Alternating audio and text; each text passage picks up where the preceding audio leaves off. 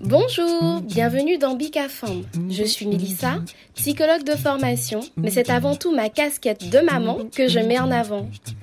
C'est un podcast caribéen qui est dédié à la parole des femmes sur différents thèmes, autour de la grossesse, du désir ou du non-désir d'enfant, autour de pathologies qui concernent directement les femmes comme l'endométriose, autour de la maternité, le postpartum d'ailleurs peu exploré, les traditions transmises de génération en génération, autour de la place de la femme dans notre société, comment allier vie personnelle et vie professionnelle. Bref, Bicafam est un rendez-vous convivial entre femmes qui viendront partager leur expérience de vie, parler sans tabou, avec sincérité et émotion, pour parfois penser certaines blessures et aider d'autres femmes à se sentir moins seules. Ce podcast est dédié à la puissance des femmes.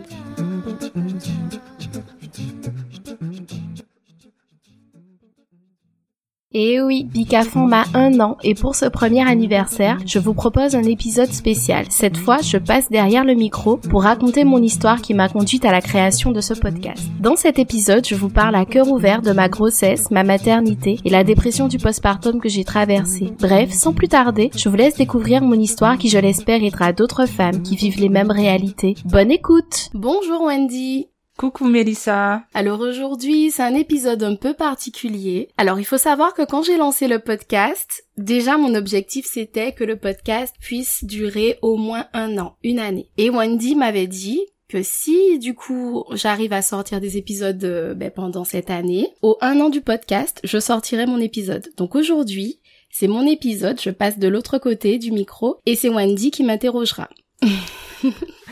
Alors, ben merci Mélissa euh, d'avoir euh, cet honneur euh, de pouvoir t'interroger à ton tour. Et ben du coup, tu vas pas y échapper, comme tout le monde.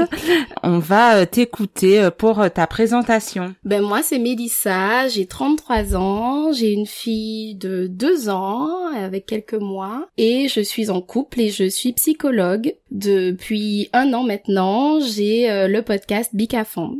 Voilà. Eh bien, parle-nous euh, de ton désir d'enfant. Bon, c'est un peu stressant du coup d'être de l'autre côté. Je comprends maintenant pourquoi les invités au début étaient un peu stressés. Mais bon, ça ira, on va se détendre. Alors, mon désir d'enfant. J'ai toujours voulu avoir... Euh, j'ai toujours su qu'un jour j'aurais voulu euh, avoir des enfants. Alors je m'étais dit, je sais pas, quand j'étais plus jeune, je m'étais dit autour de 25 ans. Euh, finalement, autour de 25 ans, euh, voilà, ça ne s'est pas fait. Et euh, ben, quand je me suis mise avec mon compagnon actuel, on en a relativement parlé relativement vite. Et, et c'est vrai que ça a été quand même assez rapide. Au moment où on a commencé à se dire pourquoi pas, ça a été quand même assez rapide. C'est plutôt euh, une bonne nouvelle. Et du coup, euh, qu'est-ce que tu as ressenti quand tu as appris que tu étais enceinte? Alors c'est vrai que c'est assez fou parce que j'ai eu, je sais pas, une intuition. J'ai déjà entendu d'autres femmes en parler, une intuition qui me disait euh, ça y est, je crois que ça y est, je suis enceinte. Sans, sans forcément de retard, sans forcément de signe, en fait, j'ai eu envie de faire un test. Un test que j'avais déjà d'ailleurs, qui m'avait été offert pour mes 30 ans.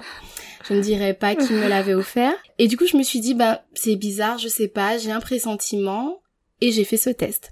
Quand j'ai fait ce test, j'étais seule. J'étais seule chez moi. J'ai fait le test. J'ai vu cette petite euh, deuxième barre. Et là, je me suis dit, oula, Là, je crois que c'est ça. Et c'est vrai que quand j'ai annoncé ça à mon chéri, non mais lui, c'était assez dommage. J'ai pas pu, euh, j'ai pas eu le réflexe de le filmer, mais ça aurait vraiment euh, été vraiment top de le filmer. Mais euh, il a failli tomber dans les pommes. Lui, il était trop choqué. il pensait pas, c'est-à-dire qu'il pensait pas que ça aurait été aussi vite. Et il était très content, mais il était choqué. Il a, il a dû s'asseoir. Il m'a demandé un verre d'eau. Non, mais c'était vraiment super drôle. Mais c'était un super moment. Franchement, c'était un super super moment. Bon, ben tu en gardes de bons souvenirs. Et euh, du coup, euh, est-ce que tu peux euh, me dire comment s'est passée ta grossesse? Ben la grossesse, au début, c'est très bien passé. J'ai une grossesse, un début de grossesse idyllique, pas de nausées, de la fatigue au premier trimestre, c'est classique. Mais j'ai pas été plus malade que ça. Le deuxième trimestre, super. On parle de lune de miel, enfin génial. Franchement, j'ai rien à dire. Je travaillais, je continuais à faire mes petites activités, j'ai pas eu de soucis et je ne pouvais pas du tout euh, imaginer euh, la suite de la grossesse. C'est vrai que mon gynéco, il a de la bouteille, il avait commencé à me dire qu'il faudrait peut-être m'arrêter avant. Et moi, je je voulais pas. Je voulais aller jusqu'au bout. Je voulais bosser jusqu'au bout euh, de mon congé mat. Le but, c'était de pouvoir garder des jours après que le bébé naisse. Donc, je voulais vraiment aller jusqu'au bout. Et euh, au bout d'un moment, il m'a dit non, c'est bon, je vous mets en, en congé pato et parce que voilà, parce que je sens que là euh, vous avez, euh, j'avais des petites contractions, euh, il voulait que je me repose et tout, donc du coup j'ai j'ai capitulé, j'ai accepté. Et là tu étais dans ton deuxième trimestre? Ouais, là j'étais dans mon deuxième trimestre, donc j'ai accepté. Et deux jours après, deux jours après avoir ben, pris mon congé pato, accepté ce congé, même si à la base je le voulais pas, j'ai eu, j'ai commencé à avoir des pertes perte de liquide. Et là, je me suis dit, mais c'est bizarre. En demandant à ma sage-femme, elle m'a dit d'aller aux urgences.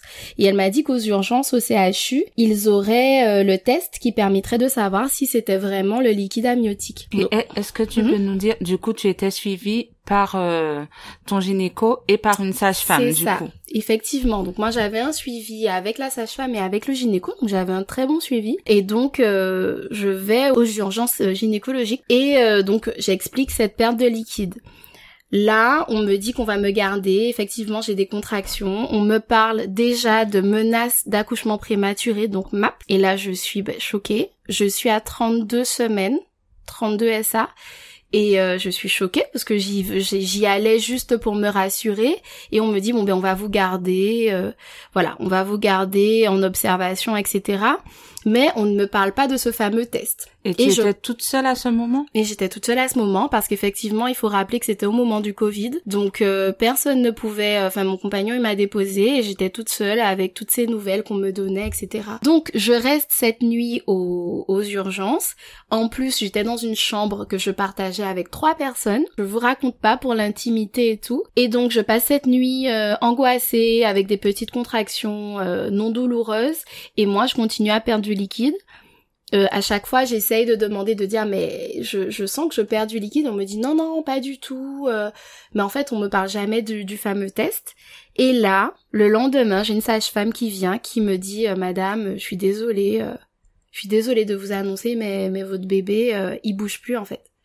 Et là, j'étais choquée. Non, mais sous le choc, je me dis, mais qu'est-ce qu'elle me raconte? Et j'étais tellement choquée, je pense que mon cerveau s'est mis en mode, euh, en mode protection. Survie. Et en mode survie. Et du coup, euh, ben, je, je sais pas. En fait, l'information, je l'ai pas intégrée.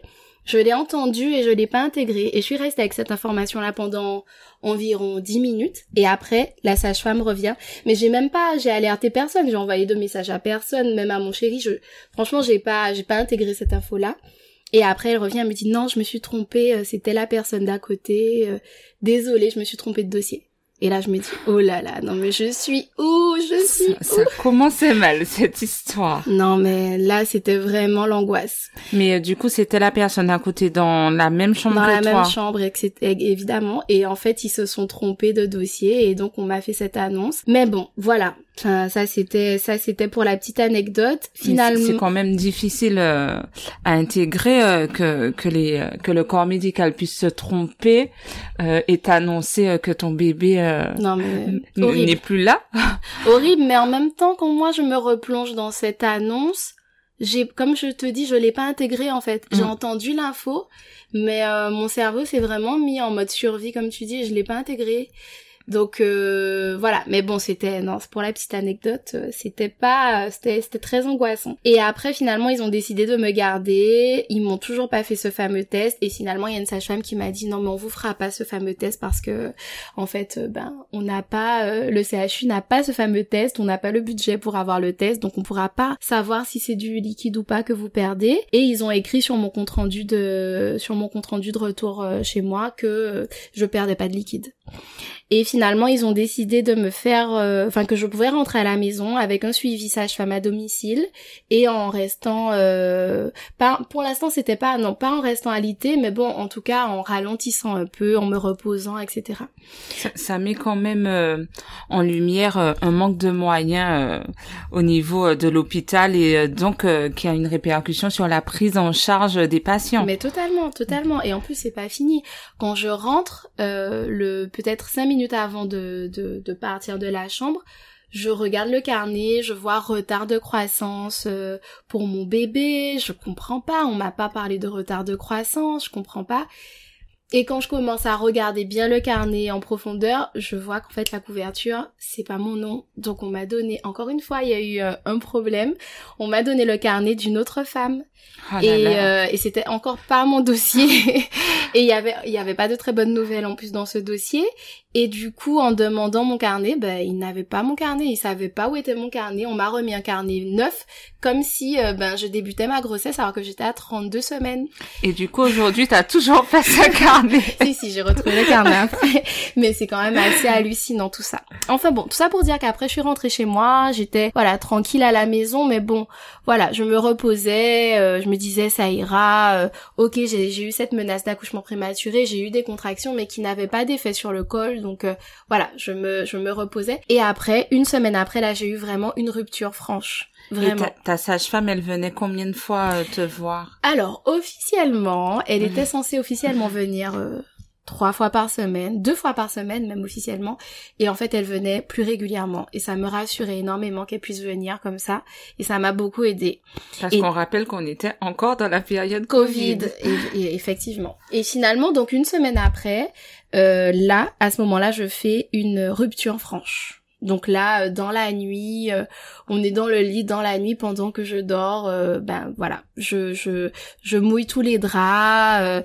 et là, je demandais à mon chéri, je lui dis mais est-ce que est-ce que c'est de l'urine. Et il me dit bah non, c'est pas de l'urine. Et là, je comprends que c'est la rupture franche. Et là, je me dis bon ben là, il y a pas de doute.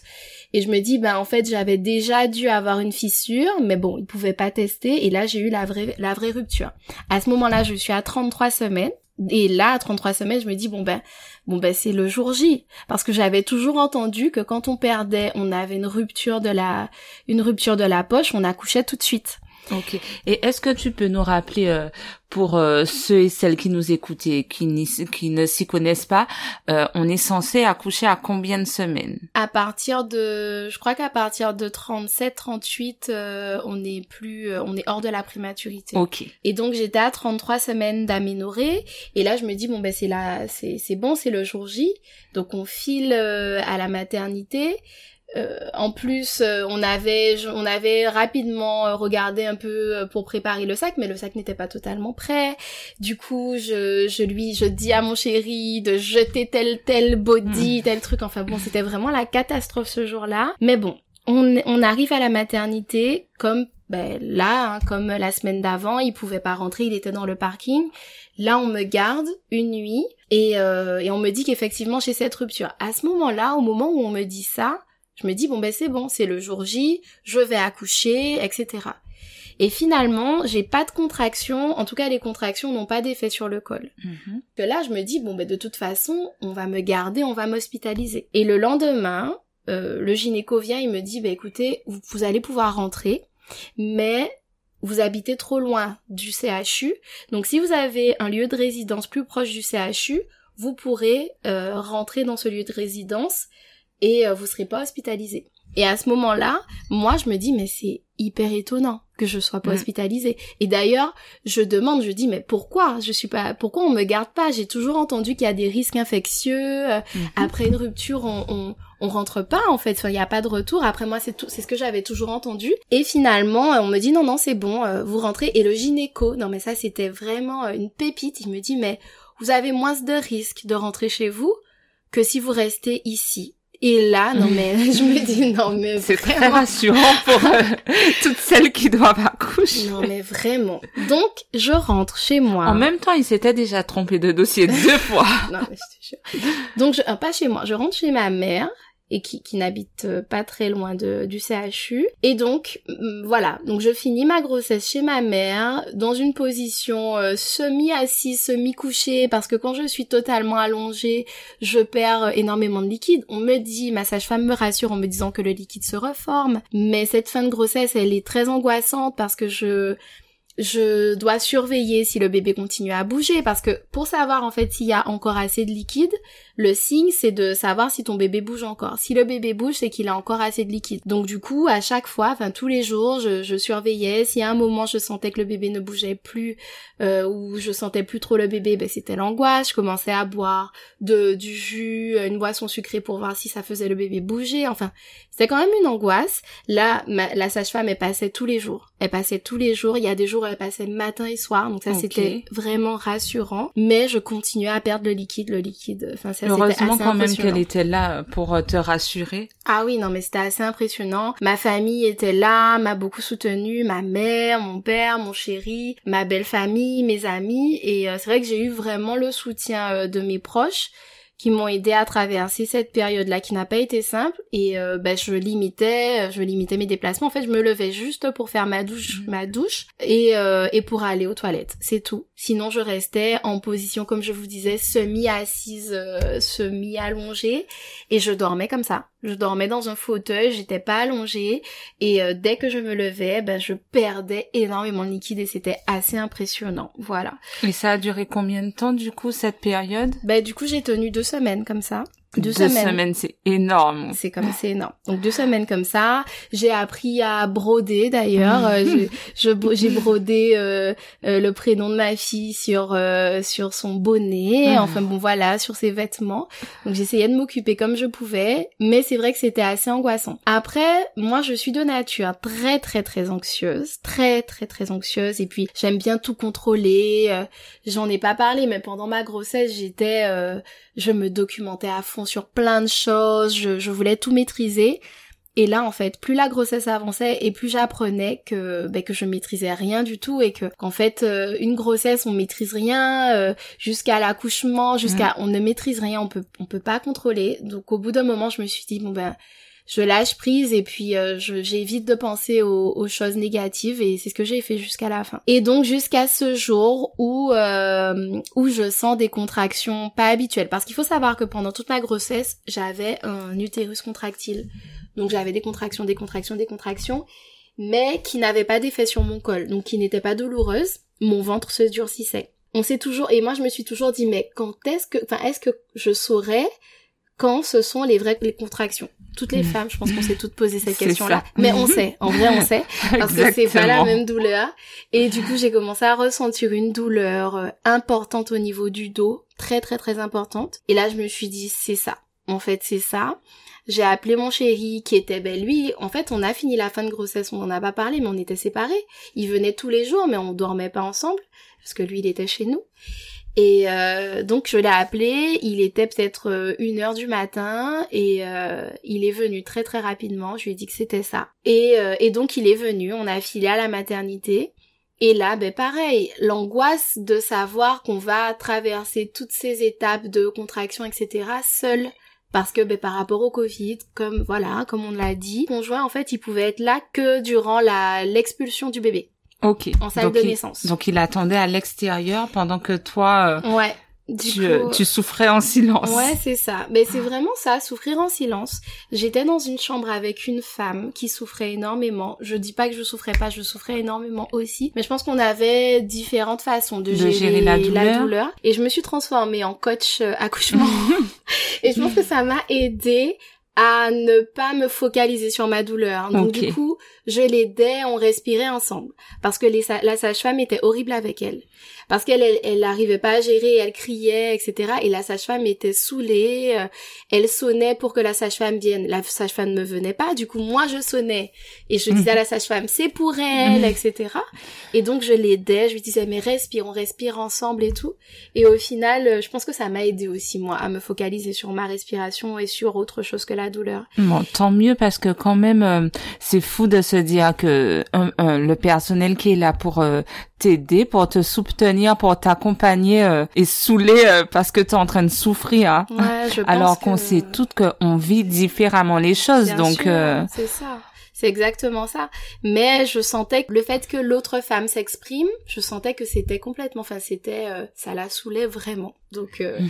elle, elle était complètement saoulée. Elle la prenait pas en charge en fait. Elle l'ignorait. Donc voilà, donc du coup j'étais, je faisais mon coaching accouchement, mais entre deux, enfin voilà, je souffrais, j'essayais de respirer, j'avais pris mon ballon, je faisais des exercices. Alors pareil, j'avais pas eu le temps de faire de préparation à l'accouchement les poussées, la gestion des contractions. Je savais pas tout ça. Enfin, je savais parce que je me suis documentée, mais euh, donc j'ai fait des choses de façon intuitive, même sur le ballon. J'essayais de trouver des positions qui me soulageaient.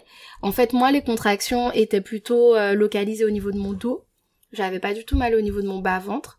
Et euh, faut savoir que j'ai déjà des soucis hein, au niveau de mon dos. Mhm. Donc euh, j'essayais de faire des mouvements et tout, mais à chaque fois, moi aussi, je, je demandais, j'avais moi une autre sage-femme, je lui demandais de m'ausculter pour suivre l'évolution, et elle ne voulait pas m'ausculter. Et elle me disait, mais vous gérez, euh, c'est un premier accouchement, vous êtes une primipare, on en a tout entendu parler. Donc en gros, ça prendra du temps. Euh, donc euh, voilà, enfin, on a le temps quoi. Et donc tu, à ce moment-là, tu savais pas combien tu étais dilatée. Pas du tout. Pas du tout. Et c'est surtout qu'il faut savoir que quand je suis arrivée, euh, quand je suis arrivée aux urgences et qu'on m'a dit c'est bon, c'est le jour J là, ça mm. y est, c'est enclenché, j'ai tout de suite dit mais je veux la péridurale.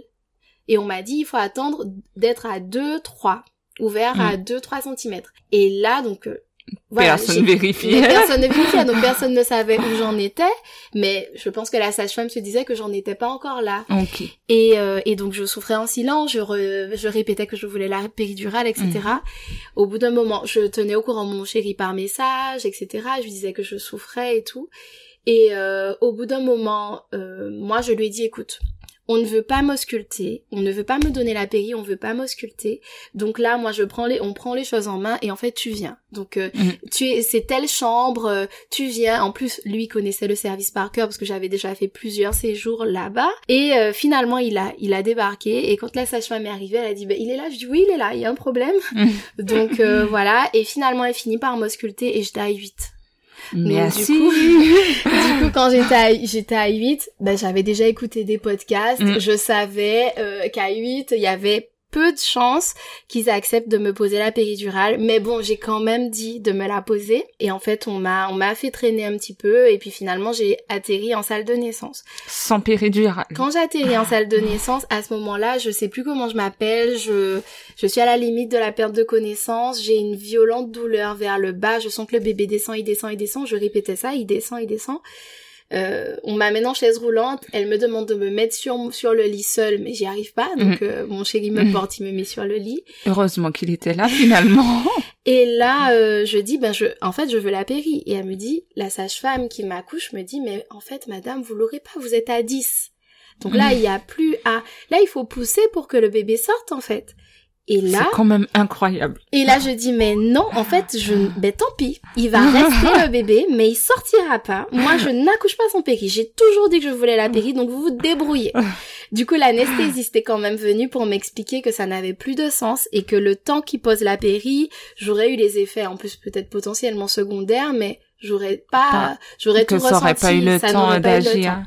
Donc, je me dis bon ben ok c'est le moment euh, on y va. Sauf que je sais pas pousser on m'a pas appris donc je commence à pousser mais bon j'y arrive pas forcément je me fatigue beaucoup euh, voilà.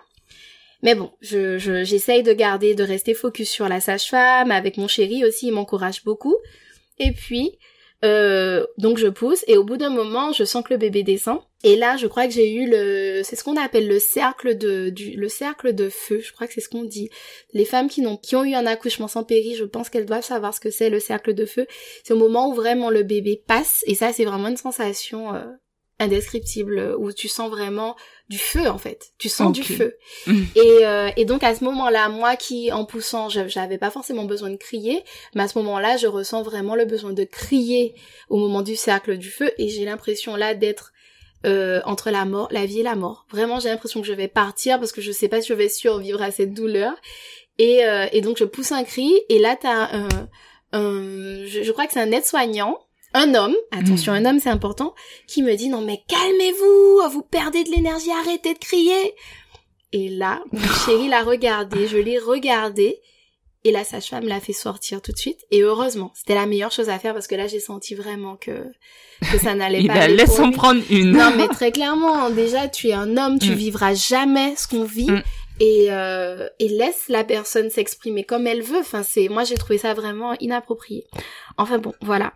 Et donc du coup finalement, euh, ben ma petite fille sort. Elle sort enfin et là il faut. T'aurais pu prévoir des mouchoirs cet enregistrement.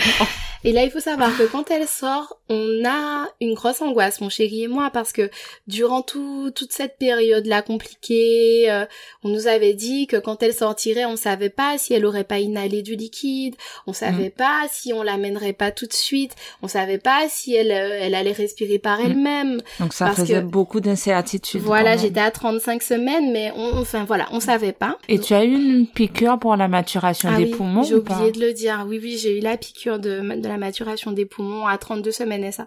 Ok. En fait, la première fois j'ai eu la piqûre. Et donc euh, quand elle sort, euh, je demande tout de suite est-ce qu'elle respire et est-ce qu'elle va bien? C'était mhm. sûr, c'était tout de suite ça ma ma préoccupation. Et là on me dit oui. Et là, quand on me dit oui, je me dis ah ça y est, ça y est. Et on me la pose et là c'est juste, euh, c'est juste magique. C'est juste magique, mais en même temps, je me dis mais elle est toute petite. Mhm. Et là, je me dis mais elle est minuscule elle est née à 2 kg 100 et elle était, ben, elle était toute petite, euh, elle était minuscule. Et, qu'est-ce que tu euh, ressens à ce moment? Quand ben, tu la vois quand elle est proche de toi pour la première fois? Ben là déjà je me dis on a réussi parce que mm. tous les jours en fait on enfin on comptait vraiment les jours en se disant ben voilà on a passé ce stade là on a passé ce stade là et là on oh, se ça dit me faire pleurer. là on se dit on se dit on a réussi elle est là mais j'avoue que quand elle est là elle est tellement petite, tellement chétive et tellement fragile, je me dis quand même, est-ce que ça va aller pour mm. elle? Tu vois, je ne me... regarde pas parce que tu vas. Alors, faut savoir que Mélissa, c'est quelqu'un qui compte beaucoup dans ma vie. Donc, du coup, je revis le truc comme si j'avais été là. Voilà.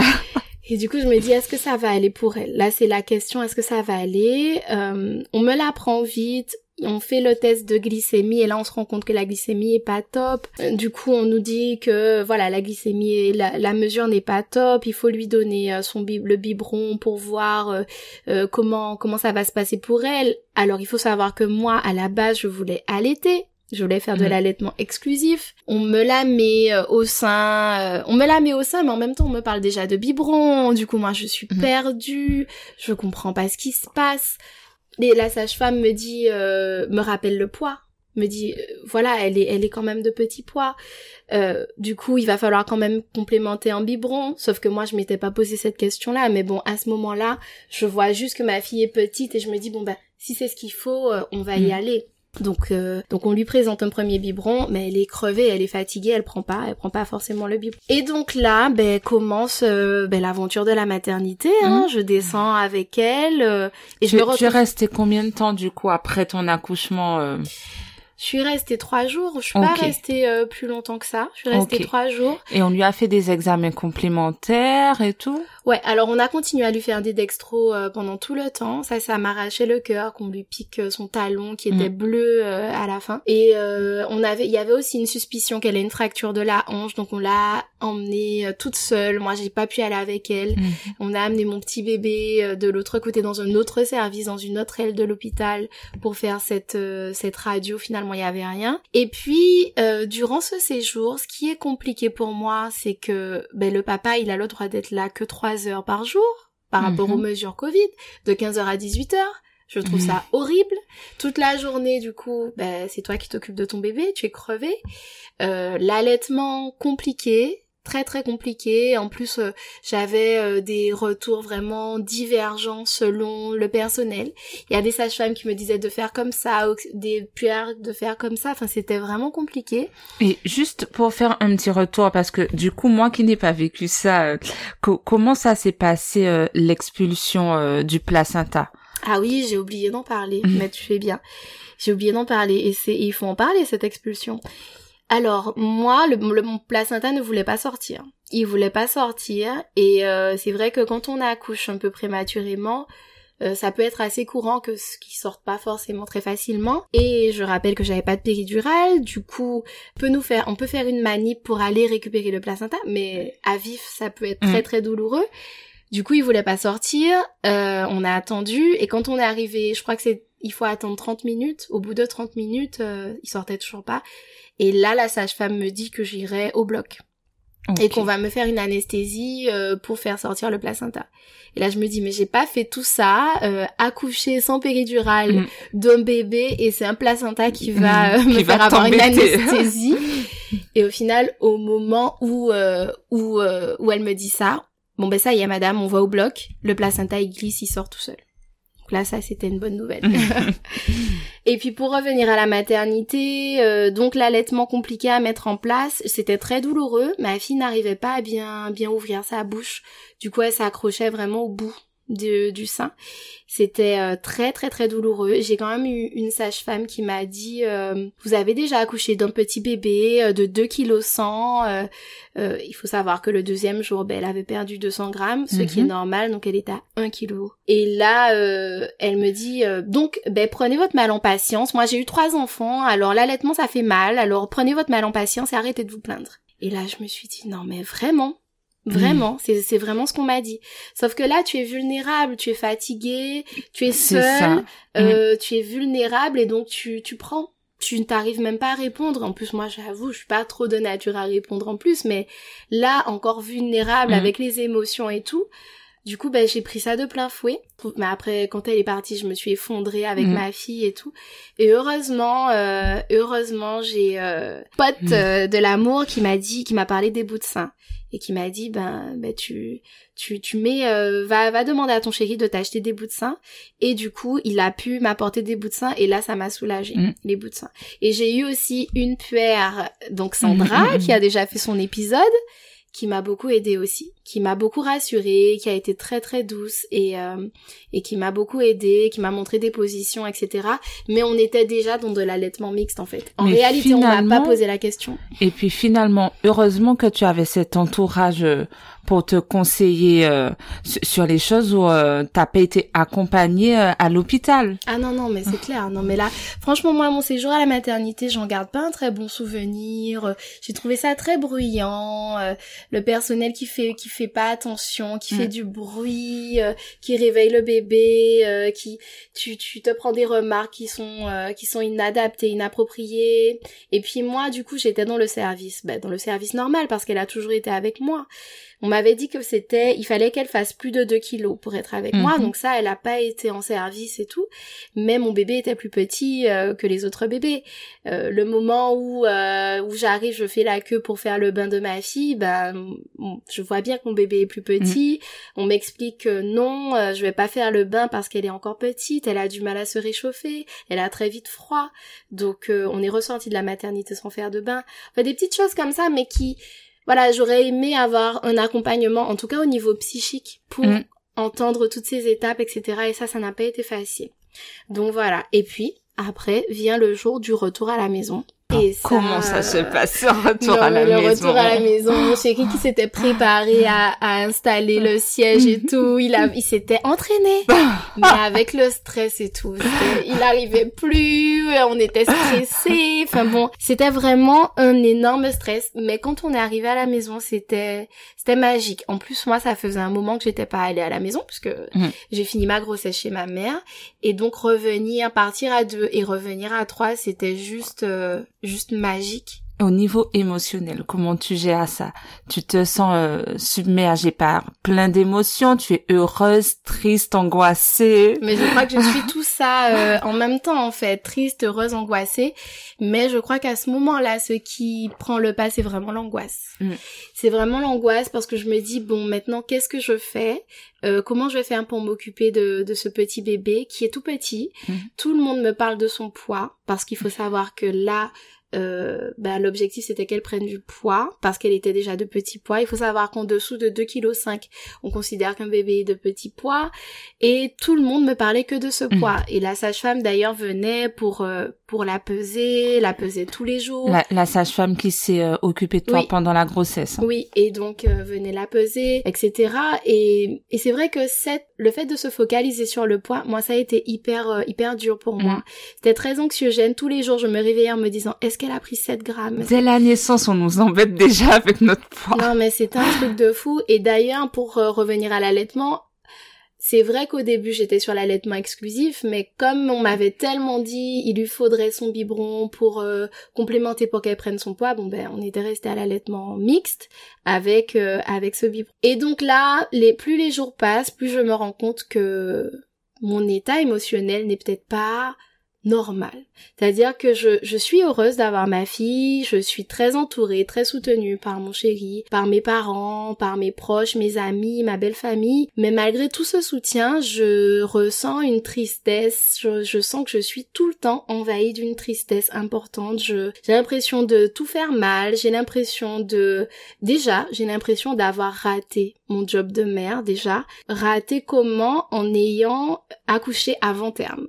J'ai l'impression de, n'avoir pas réussi à garder ma fille bien au chaud pour qu'elle grossisse comme elle aurait dû grossir à mm. l'intérieur et que du coup maintenant si elle a tout ce souci au niveau de son poids c'est de ma faute. Donc tu as un sentiment de culpabilité du énorme, coup. énorme mm. et tout le monde avait beau me rassurer, me parler, mm. etc. Ça ça me franchement ça ça me rassurait pas du tout c'était ça m'envahissait ce sentiment de culpabilité et du coup, les, les visites, c'est vrai que les visites ont été difficiles pour moi parce que je comprenais que la, famille, parce que les visites, on a accepté les visites que des très proches, et je comprenais que la famille ait envie de rencontrer notre petite merveille, mhm. ça je l'entendais. Mais moi, émotionnellement, c'était, en fait, chaque visite était très dure, parce que même une petite, euh, enfin, même une petite phrase anodine, euh, elle est petite. Mhm c'était un fait qu'elle soit petite. C'était, on pouvait pas dire elle est grande, elle est petite. On mm. pouvait pas dire elle est grosse, elle est petite. Mm-hmm. Elle était petite. Elle Mais était on te le rappelait tout le temps. 40 cm et 2 kilos et 2, 2 kilos 100. Et donc elle était, elle était petite, on me le rappelait tout le temps. Mais moi, à chaque fois qu'on me le disait, je le prenais pas de façon factuelle, je, je le prenais encore, c'est ta faute. Mm c'est ta faute, t'as pas réussi, euh, t'avais que ce job-là à faire de protéger ta fille, de la faire grossir, et tu l'as pas fait. Mm. J'ai eu des remarques, euh, eh ben la prochaine fois tu sauras, il faudra manger plus. Bon, ce qui n'a aucun lien. Ça n'a absolument aucun lien entre. J'aurais pu manger euh, comme euh, voilà pour deux pour dix, mon bébé aurait été peut-être euh, aurait eu toujours le même poids. Donc ça n'a aucun lien. Et d'ailleurs, c'est important de le dire, oui, de le souligner. Et d'ailleurs moi-même, enfin moi-même, je suis née à 2 kg 3, j'étais pas un très gros bébé mm. non plus. Donc je savais aussi que j'aurais pas eu un, un, bébé, un énorme bébé. Enfin bon, mais toutes ces petites remarques en fait à coller, c'est c'est c'était très douloureux pour moi. Mm ça rajoutait en fait à ta culpabilité que tu avais déjà. Oui, c'est ça. Ça renforçait ce sentiment. Exactement. Et du coup, ça me demandait une énergie folle aussi de devoir euh, masquer parce que je ne voulais... Alors, la seule personne qui savait, mais mm. de façon transparente, tout ce que je traversais, c'était mon chéri. Mm. Mais j'essayais de masquer pour les autres. Ma mère, elle, elle me connaît aussi, elle, mm. elle voyait un peu, mais j'essayais quand même de masquer. Je me maquillais, je me coiffais, j'essayais de faire bonne figure. Mais en fait, quand tout le monde partait, je m'effondrais. Mm. Au fond de euh, toi, euh, en fait, euh, ça n'allait pas du tout. Ça n'allait pas du tout. Je m'effondrais et et puis je me je me repliais vraiment dans une petite bulle. Et progressivement, je me suis rendu compte que l'extérieur était, ça devenait très anxiogène pour moi de sortir pour ne pas avoir à gérer des petites mm. remarques que moi. Alors c'était pas des remarques malveillantes encore une fois. C'est moi par rapport à mon mal-être, je prenais tout mal. Et du coup, euh, comme j'étais pas en capacité de gérer tout ça, je sortais plus. Je sortais mm. pas. En plus, on avait eu tellement peur pour elle dès la fin de la grossesse, après l'accouchement, etc on était vraiment dans un, un, sentiment de devoir la protéger, la surprotéger, et avec mon chéri aussi. Mm. Et en fait, on restait à la maison, on sortait pas. Et le fait de ne pas sortir, je pense que c'était pas non plus euh, la meilleure chose pour le moral, euh, etc. Donc. Euh, en même temps, sur le coup, tu faisais ce qui te semblait le plus adapté pour toi. Oui, en fait, j'étais vraiment en mode survie à mm. ce moment-là. Et il y a des jours quand même où je me suis dit mais mais je suis une mauvaise mère, je vais pas y arriver. Euh, je vais pas arriver à m'occuper de, de ce bébé là il faut peut-être qu'il faudrait même mieux que moi je sois pas là enfin j'ai eu vraiment des périodes très très compliquées du coup est-ce qu'on peut dire que tu étais euh, dans, dans une dépression postpartum sans le savoir? Sans le savoir à ce moment-là. Et pourtant moi je m'étais quand même plutôt renseignée. Mm. mais je pense qu'on a beau se renseigner tant qu'on on vit pas vraiment la chose on voilà. Je, je me dissociais. Je savais ce que c'était la, la mm. dépression du postpartum. Mais euh, mon chéri essayait de m'alerter. Mais moi je lui disais non pas du tout. Euh, je suis juste fatiguée euh, etc il faut savoir aussi que ma fille souffrait de RGO et ça on l'a su au bout d'un mois et demi. C'est un bébé qui en fait qui pleurait énormément et qui pleurait énormément quand elle était en position allongée. Donc dès qu'on la berçait, etc., et qu'on la posait dans son berceau, c'était fini, elle pleurait, elle hurlait à la mort. Est-ce que tu peux nous dire du coup c'est quoi RGO Ouais, le RGO, attends, c'est la régurgitation en fait. Oui. Et elle, elle avait, elle euh, régurgite... Gastro, quelque chose, ouais. un truc du genre. Je sais plus. Enfin, ce sont les régurgitations et en fait, elle en plus, pourquoi ça a été diagnostiqué plutôt, enfin, ça n'a pas été diagnostiqué tout de suite parce que c'est, c'était pas visible, c'était pas externe, c'était interne. C'est-à-dire que ça remontait et ça mm. redescendait, mais ça la brûlait et elle souffrait énormément. Pour, pourtant, euh, avec les études, en tout cas aujourd'hui, on sait que c'est une des conséquences euh, euh, pour les enfants prématurés. Mais je, je m'estime, je nous estime chanceux parce que un mois et demi, limite, euh, j'ai entendu des histoires où les enfants ont été diagnostiqués bien plus tard, hein, oui, où ça a été mm. bien plus long. Mais quand même, un mois et demi, c'est long, donc on est resté un mois et demi à en fait l'endormir en marchant. Et euh, tous les soirs, on avait, moi j'avais vraiment la hantise de la nuit. La nuit arrivait et là je commençais à, à paniquer, à pleurer, à être très très angoissée de cette nuit parce qu'on devait se relayer avec mon chéri et on marchait sans cesse. En fait, on la mettait en porte-bébé ou en écharpe et on marchait et on se relayait toute la nuit.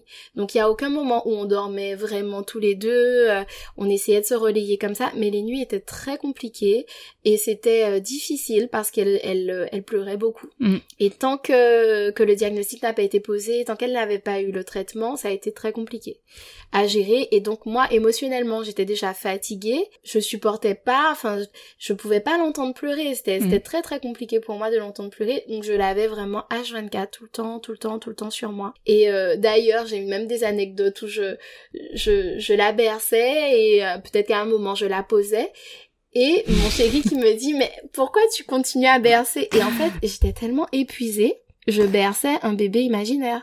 En fait, j'étais en train de bercer un bébé. Vous savez, il y a une vidéo qui passe où on voit une maman qui, euh, qui, qui, qui berce un bébé imaginaire et qui cherche son bébé et en fait, son bébé est là, quoi. Ben, c'était moi.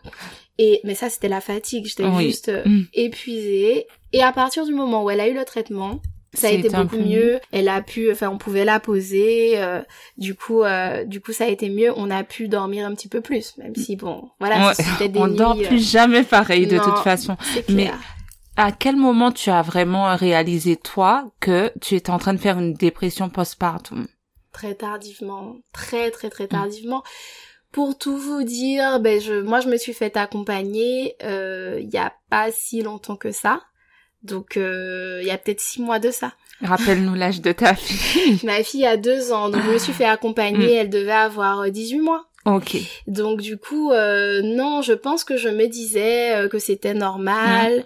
que j'étais fatiguée, que c'était des émotions normales. Et je tiens à dire aussi à mes proches, si mes proches m'entendent, que mes proches ont fait tout ce qu'il fallait. Mm. C'est-à-dire que je peux pas, on peut pas dire qu'on n'a pas été soutenu, on a été soutenu. Mes parents habitent tout près, euh, ils étaient très présents, ma belle famille aussi, mes amis, euh, les, les deux les deux mamies euh, ont, mm, ont, fait des, des, repas pour nous, ça nous a sauvés pendant le postpartum. Quand j'étais à l'hôpital, elles ont préparé des repas, on a eu pendant deux mois voire trois mois des repas, on n'avait pas à gérer ça. Ça c'est juste génial. Donc je peux pas dire que je n'ai pas eu de soutien, mais je pense que j'ai j'étais à un stade de toute façon euh, un stade avancé et, et en fait j'avais besoin d'un accompagnement. Mais j'étais pas encore au niveau de prendre conscience de cette de ce de cette nécessité de l'accompagnement. Donc du coup euh, ben je faisais euh, comme je pouvais. Après ma fille a grandi elle devenait un peu plus autonome. Ça allait un peu mieux. Et puis moi-même je commençais à sortir un peu. Et qu'est-ce que tu aurais eu besoin pour te rendre compte de ça avant Là maintenant. Est-ce que tu sais? Là maintenant comme ça, je ne sais même pas vraiment, mais peut-être que euh, pouvoir, c'est-à-dire que je, je, au moment où j'ai commencé à sortir, je commençais à à m'ouvrir un peu, mais je ne m'autorisais pas à, à dire toute la vérité. Ok. Je voulais garder la face. Je voulais montrer que ça allait. Et en fait, je m'autorisais pas. Peut-être que je sais pas échanger avec des d'autres mamans euh, qui vivaient la même chose de façon libre. Moi, je pense vraiment que les groupes de parole et enfin, je sais pas, je pense que ça ça peut vraiment aider. Qu'on se sente en confiance et qu'on puisse vraiment se, se confier, ça peut aider. Mais je ne peux pas vraiment dire parce que ben à ce moment-là j'aurais pu dire euh, ça va pas etc et peut-être que j'aurais eu de l'aide. Mais j'ai pas osé. Et si j'étais en fait j'étais un peu dans le le je voulais absolument être entre guillemets la mère parfaite euh, Mm. euh, qui gère qui n'a pas de soucis qui sait documenter et qui qui qui y arrive en fait qui gère. Et euh, et ça ça a été très compliqué. Et ce qui a été aussi très compliqué pour moi c'est d'arriver à concilier tous mes rôles j'étais donc la mère de ma fille en plus j'étais dans ce désir de réparation parce qu'il y a Mm. cette culpabilité de n'avoir pas été jusqu'au bout etc donc j'étais très fusionnelle, enfin je dis j'étais, je Mhm. suis très fusionnelle avec ma fille et je ne laissais pas du tout de place, enfin je laissais pas assez, je lui laissais pas assez de place à mon chéri et je ne m'en rendais pas compte. Donc moi j'étais dans mon quotidien à faire les choses et tout. Je me plaignais de certaines choses, mais finalement, je ne lui laissais pas la place. Et Mm. pourtant, lui, il était au taquet. Il connaissait plus de choses que moi sur elle, sur son état de santé, sur... Il connaissait, mais tout. Et il était prêt à faire beaucoup de choses. D'ailleurs, ben après, il, il s'imposait finalement. Il n'attendait pas que je lui laisse la place. Il Mm, s'est mm. imposé et il a très bien fait. Et ça, ça m'a sauvé. D'ailleurs, s'il l'avait pas fait, je pense que je sais pas trop, mais ça m'a sauvé. Mais je pense que ça aussi, en tant que femme, parfois, peut-être qu'on se rend pas compte de ça. On veut parfois faire et on veut faire à notre manière euh, pour contrôler. C'est encore ce, ce désir de, de contrôle et on laisse pas forcément la place. Et jusqu'à présent, je me rends compte qu'il y a des fois aussi où voilà, j'ai encore ce petit travers de ne pas lui laisser la place. Et c'est vraiment l'accompagnement que j'ai mis en place qui m'a aidé à comprendre plein de choses. J'ai fait, j'ai vraiment fait des liens avec plein de choses et j'ai compris qu'il fallait que je lâche prise, que je ne pouvais pas tout contrôler, que c'était impossible. Et en plus, c'est quoi cette vie euh, Pourquoi vouloir tout contrôler? Et pourtant, l'univers m'avait déjà montré plein de signes. hein. l'univers m'avait mis à l'épreuve, m'avait déjà montré des signes, mais j'avais toujours pas compris. Et vraiment, en tout cas, moi, j'invite euh, les femmes qui traversent des périodes difficiles c'est pas une normalité en fait de, ressentir des émotions euh, des émotions enfin de la tristesse tout le temps euh, de se sentir coupable de se sentir mal de ressentir un mal-être. C'est pas en fait il faut pas normaliser ça.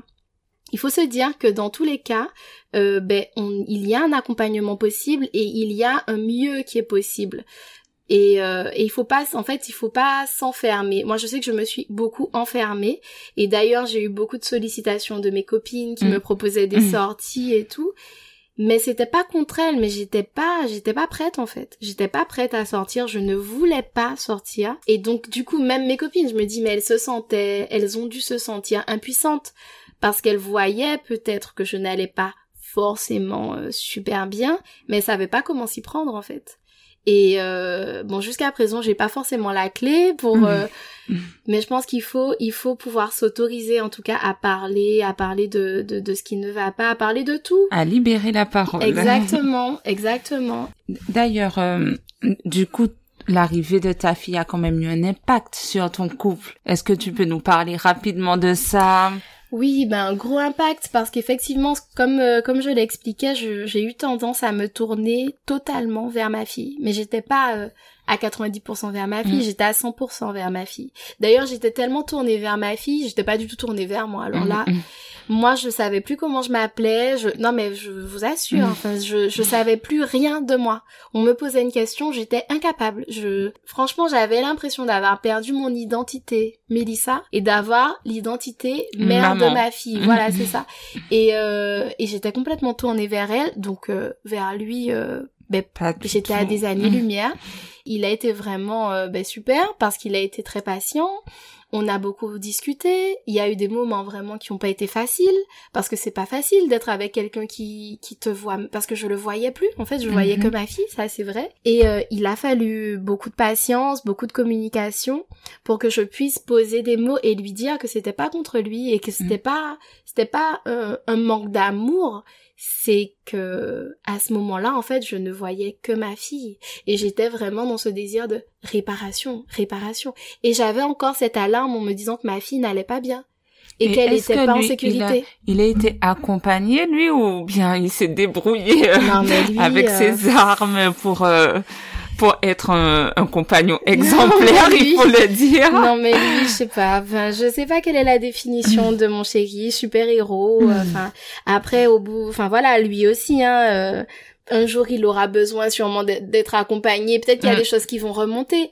Mais jusqu'à présent, enfin c'est non, lui, pour l'instant, il n'a pas encore ressenti le besoin, mais je pense que ça pourrait être intéressant qu'il se fasse accompagner, tu vois. Mais euh, il a géré avec ses armes. Mhm.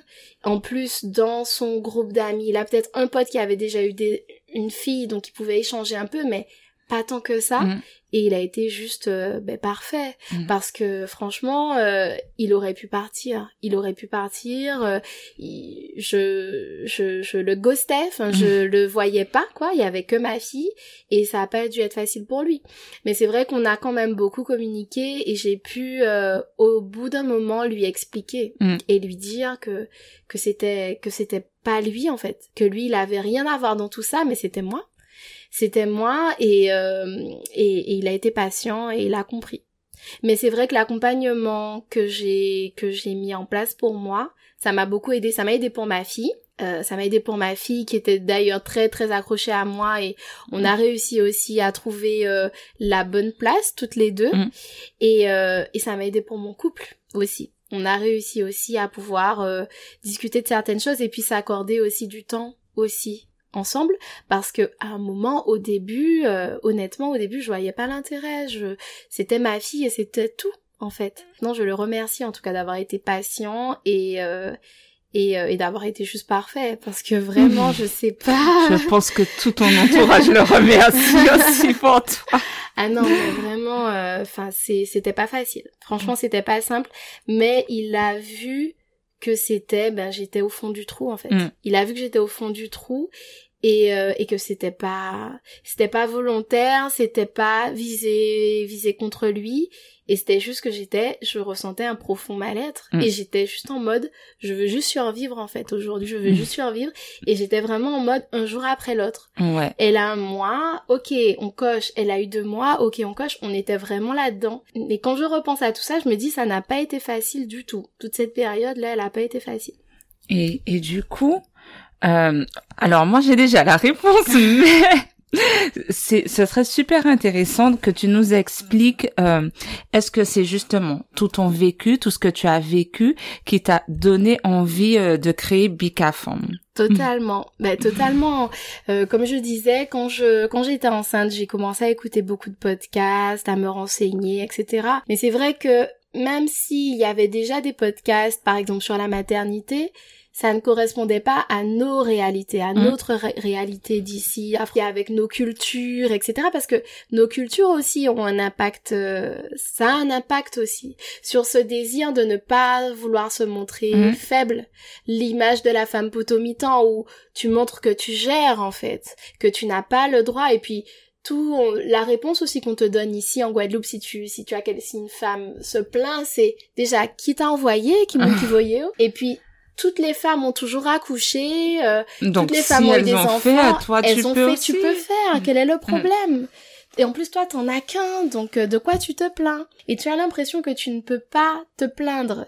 Et comme tu ne peux pas te plaindre, ben tu gardes tout pour toi et en fait tu te détruis toi à mm. petit feu. Et moi j'ai eu envie de dire stop et j'ai eu envie qu'il y ait cet espace pour les femmes, pour que les femmes puissent parler, que ce ne soit pas une honte, parce que traverser une dépression du postpartum, c'est pas une honte, mais c'est une étape et on a besoin d'être accompagné. C'est pas une normalité. Je veux vraiment distinguer le postpartum de la dépression du postpartum.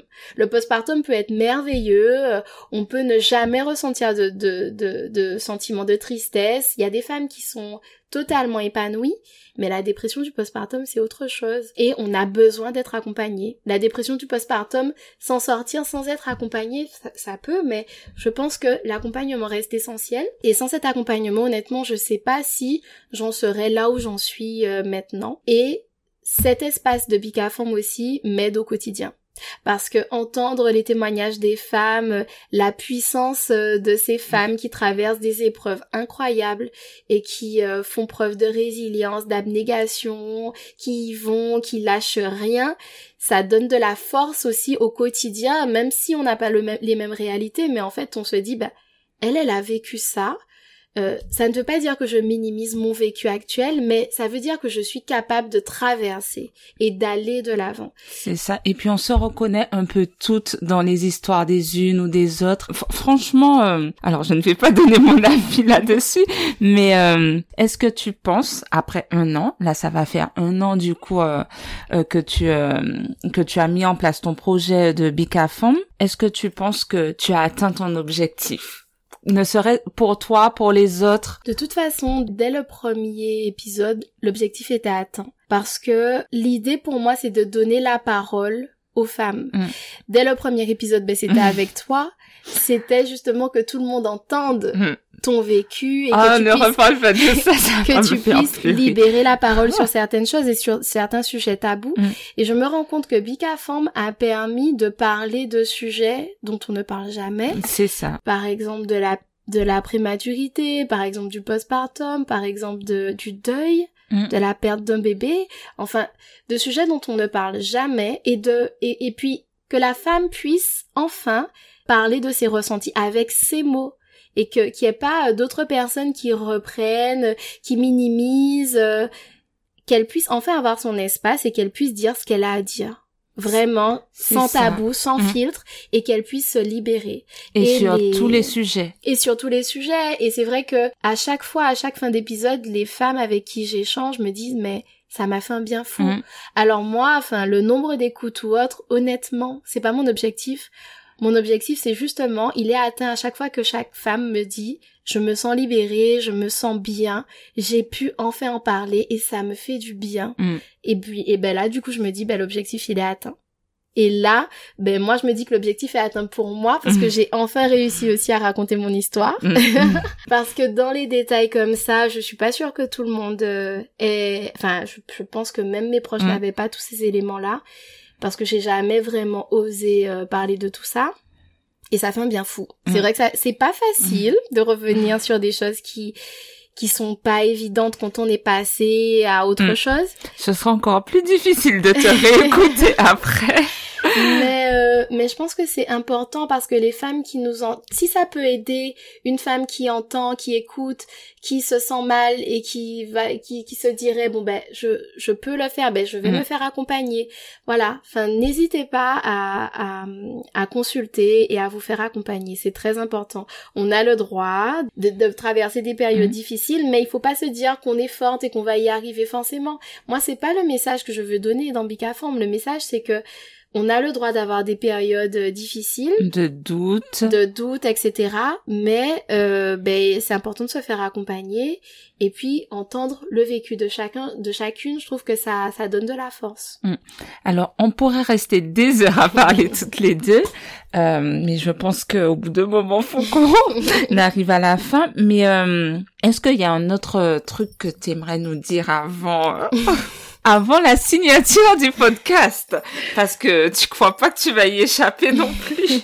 non, vraiment, je voulais, ben, si j'avais quelque chose à dire, c'est merci à toutes les personnes qui, qui écoutent Bicafam, à toutes les personnes qui m'ont permis mes proches de mettre en place ce projet, ce beau projet, à mon chéri aussi qui est toujours là au quotidien, qui, qui me booste et qui, qui m'aide aussi pour ce projet parce qu'il mm.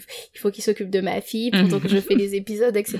Et puis merci aux femmes qui ont participé parce que sans elles, ben, il y aurait pas eu Bicafam. Et je souhaite, euh, ben, je souhaite encore mm. des années et des années de Bicafam et, euh, et euh, qu'il y a encore d'autres bics aussi parce qu'on a eu un premier bic pendant les vacances avec les femmes du podcast qu'on puisse faire des cercles de femmes, euh, qu'on puisse se rencontrer sur des thèmes, etc. Et je sais qu'il y a encore plein de belles choses pour mhm. Bika Voilà. Et puis je souhaite remercier, te remercier d'avoir accepté de, de faire cet épisode avec moi.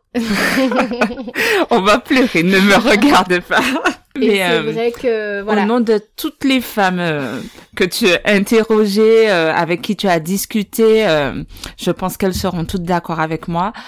c'est toi qu'on remercie. On te remercie de nous avoir permis de libérer la parole. Et vraiment, j'invite toutes celles qui ont envie de partager leur histoire, que ce soit autour de la maternité ou pas, à s'adresser à toi parce que vraiment, ce, que tu as mis en place, c'est juste magique. Et, euh, Merci. et du coup, pour clôturer le podcast, alors je ne me rappelle pas de la formule que tu emploies, mais euh, comment tu pourrais te définir en trois mots? C'est ça, c'est exactement ça. Alors, euh, me définir en trois mots, je dirais empathie, douceur, sororité. Voilà. D'accord. Je crois qu'on va s'arrêter là. en réalité, il y aurait plein de mots pour te définir, mais c'est parce que je t'aime d'un amour infini, donc. en tout cas, merci, merci pour ce, ce, bel épisode, merci pour ce bel échange. Je pense que c'était important aussi que je puisse raconter mon histoire, qui est liée aussi à l'histoire de Bicafon. Et puis c'est euh, cet, cet épisode en plus, ben ma fille un jour peut-être qu'elle l'écoutera. Et est-ce qu'on se dit rendez-vous dans un an pour un second épisode avec toi? on verra, on verra. Là maintenant, je dis rien parce que dès que je dis quelque chose, il faut le faire. on verra, mais pourquoi pas faire Mais en tout cas, l'idée, parce que j'ai beaucoup aimé et euh, ben, s'il fallait, on aurait pu encore parler, mais bon, il faut s'arrêter un moment. Ben merci Mélissa d'avoir créé euh, Bicaform et merci de nous avoir partagé ton histoire pour qu'on comprenne euh, ce qui t'a donné envie de créer ce podcast. Merci à toi. À bientôt. C'était l'épisode 26 de Bicafam, un an de témoignages, de fou rires, de larmes. Je remercie infiniment toutes ces femmes puissantes qui ont participé au podcast, toutes ces personnes qui me soutiennent au quotidien dans cette belle aventure et bien sûr, je vous remercie pour votre écoute. Je vous donne rendez-vous vendredi 8 décembre dans trois semaines pour un prochain épisode. Longue vie à Bicafam et prenez soin de vous.